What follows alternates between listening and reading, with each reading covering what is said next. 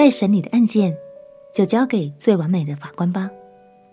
朋友平安，让我们陪你读圣经，一天一章，生命发光。今天来读诗篇第五十八篇，这是大卫所作的一首求告诗。在这首诗里，大卫指责恶人的用词相当严厉。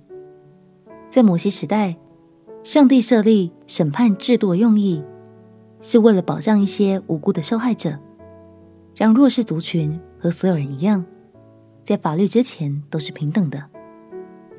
但是后来到了以色列的君王时代，就开始出现不公不义、扭曲是非的法官，所以大卫因此感到相当悲痛。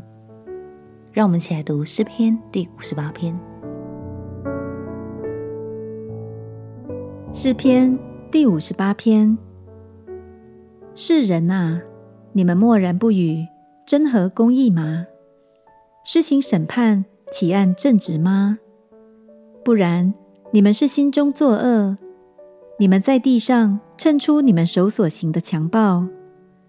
恶人一出母胎，就与神疏远；一离母腹，便走错路，说谎话。他们的毒气好像蛇的毒气，他们好像色耳的龙回。不听行法术的声音，虽用极灵的咒语，也是不听。神啊，求你敲碎他们口中的牙；耶和华啊，求你敲掉少壮狮子的大牙。愿他们消灭，如急流的水一般。他们瞅准射箭的时候，愿箭头仿佛砍断。愿他们像瓜牛消化过去，又像妇人坠落未见天日的胎。你们用荆棘烧火，锅还未热，他要用旋风把轻的和烧着的一起刮去。一人见仇敌遭报就欢喜，要在恶人的血中洗脚。因此人必说：一人曾有善报，在地上果有施行判断的神。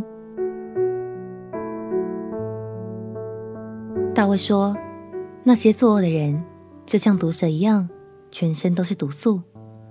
不仅如此，他们还塞住自己耳朵，就像一只不受敌人控制的眼镜蛇。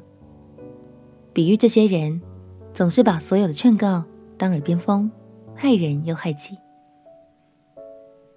亲爱的朋友，诗篇中确实有许多咒诅的话，都是过去诗人在极度悲痛的情况下发自内心的呼求。这也和他们长期受律法教育的文化有关。现在的我们可以专注在学习真诚祷告的部分，因为不管是圣经中或是生活中，都已经有许多见证，叫我们可以相信，当我们将每个案件陈明在神的面前，他就会有最好的安排以及最公义的审判。到头来，最重要关键依然还是我们的信心哦。我们亲爱的哥。亲爱的耶稣，我将一切不公平的事交托在你手中，求你施行公义，并且赐下最好的安排。祷告奉耶稣基督的圣名祈求，阿门。祝福你在神的话语中学会用祷告交托，用信心依靠。陪你读圣经，我们明天见。耶稣爱你，我也爱你。